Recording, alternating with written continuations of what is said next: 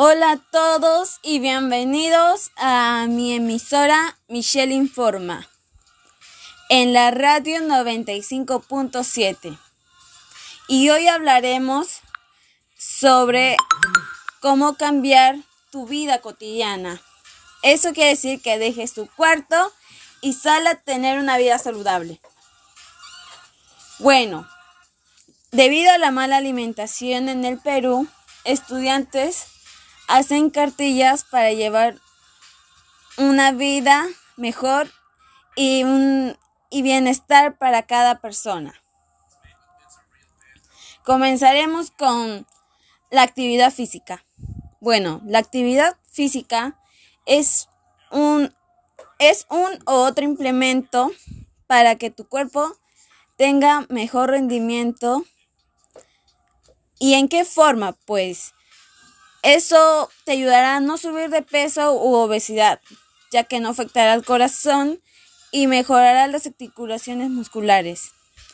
Pues esos son los beneficios de hacer ejercicio.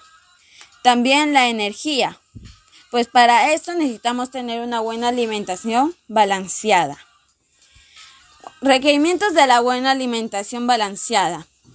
Bueno, por las mañanas consumir o beber como jugo de frutas y pan.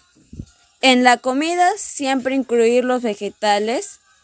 También pueden ser pescado, pollo o unas cuantas carnes de res como el hígado, etc. Otra cosa para consumir son los frutos secos después de cada merienda. También puedes cambiar la mantequilla por aceite de oliva.